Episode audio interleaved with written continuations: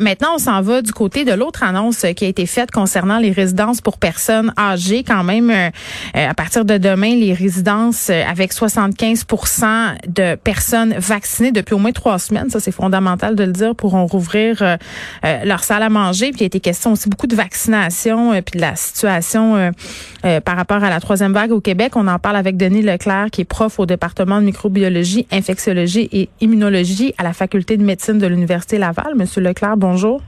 Oui, bonjour. Bon, euh, Monsieur Leclerc, je sais que vous n'êtes pas épidémiologiste, mais quand même, j'ai sursauté quand j'ai entendu le premier ministre Legault euh, tantôt dire euh, presque se taper sa bedaine là, en disant ben on n'est pas dans une vague, on est dans un moment où les cas sont assez stables, alors que on a plusieurs experts qui depuis des semaines euh, nous font craindre la troisième vague, nous disent même on est dans la troisième vague, même des gens du gouvernement l'ont dit. Donc ce changement de cap là est néanmoins surprenant.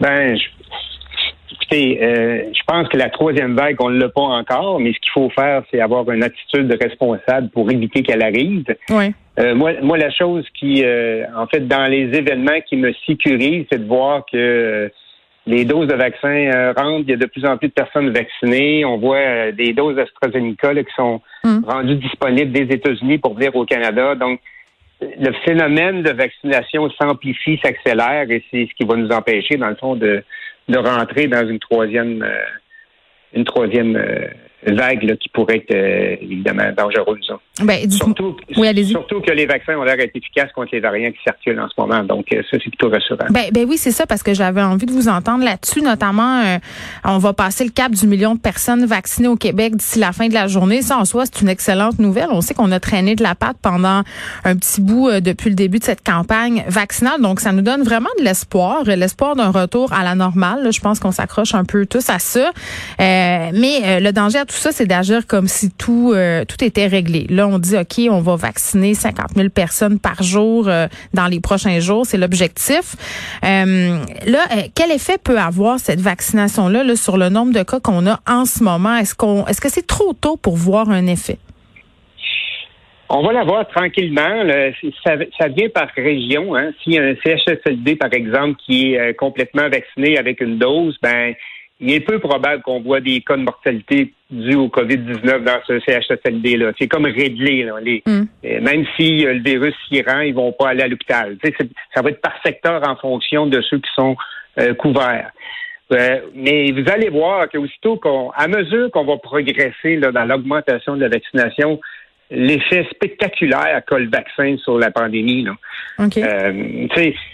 Euh, il y a une chose qui est certaine, c'est qu'on a affaire à un virus qui, euh, qui est un nouveau virus chez l'humain, qui n'a pas été très bien adapté à infecter l'humain, même s'il cause euh, des problèmes importants.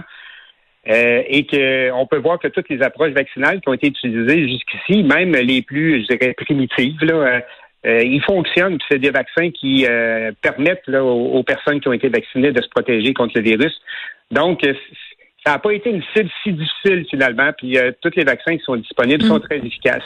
Puis à partir du moment qu'on a ça, c'est sûr qu'on a une très très grande efficacité de contrôler la pandémie. Dans le fond, c'est la seule façon de pouvoir la contrôler et la vaccination fonctionne comme celui. En ce sens-là, je suis très très très positif.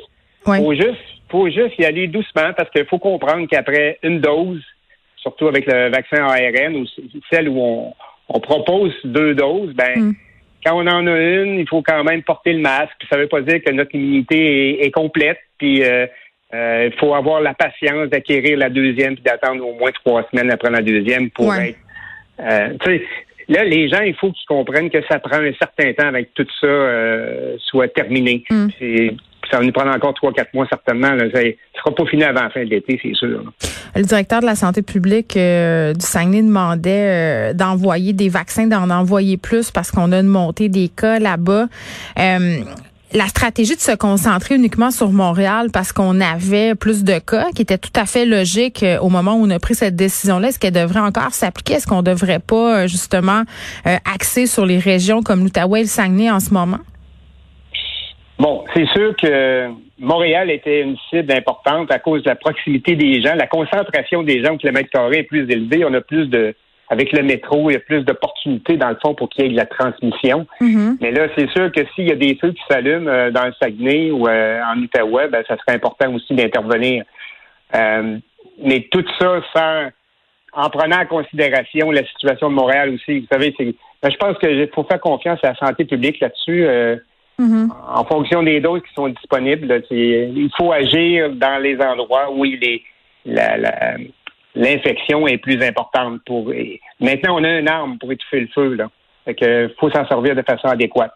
Oui, puis on était bien inquiets. Euh, je sais pas si vous vous souvenez, mais quand quand on a commencé à penser à la vaccination euh, et à discuter euh, d'administrer une première dose au plus de gens possible, finalement là, en espaçant euh, le moment où la population aurait droit à sa deuxième dose, ça, ça avait créé quand même une certaine controverse. Là, tantôt le premier ministre semblait dire, vous voyez, on a eu raison de le faire, contrairement peut-être à certaines autres provinces, on a des chiffres qui sont encourageants. C'était une bonne stratégie donc utiliser une dose de vaccin au, puis l'administrer au plus grand nombre de Québécois, de Québécoises? Ben, moi, je pense que oui, là, mais avec du recul. Même moi, j'étais réticent. Là, je me souviens ben, je pense tout le monde. des entrevues pour parler de ça. Puis, euh, euh, hmm, je trouvais que c'était. Mais euh, j'avais des doutes, disons. J'exprimais des doutes, mais ils ont eu raison de le faire parce que effectivement, on se rend compte qu'il y a vraiment une diminution de la, de la pandémie, puis que avec une dose, finalement, avec les vaccins en ARN ou même les adénovirus, on se mm. rend compte qu'on a euh, déjà euh, un meilleur contrôle de l'infection. Ça ne veut pas dire que les gens ne seront pas malades, mais ça va éviter de d'avoir des maladies qui sont euh, oh trop importantes, qui vont permettre l'hospitalisation. Puis dans le fond, c'est quoi le but premier du premier ministre? Il l'a dit dès le début. Mm. C'est d'éviter de surcharger les hôpitaux parce que c'est ça qui est critique là, dans le temps de pandémie. Oui, mais en tout cas, euh, oui, puis avec du recul, je pense que c'est une très bonne décision. Puis comme vous le dites, il faudrait être un peu patient. Euh, euh, ça sera peut-être seulement à la fin de l'été où on pourra véritablement retrouver une pleine liberté. Encore que, en tout cas, moi, je demande sceptique. J'ai bien hâte de voir Denis Leclerc. Merci, qui est prof au département de microbiologie, infectiologie et immunologie à la faculté de médecine de l'université Laval.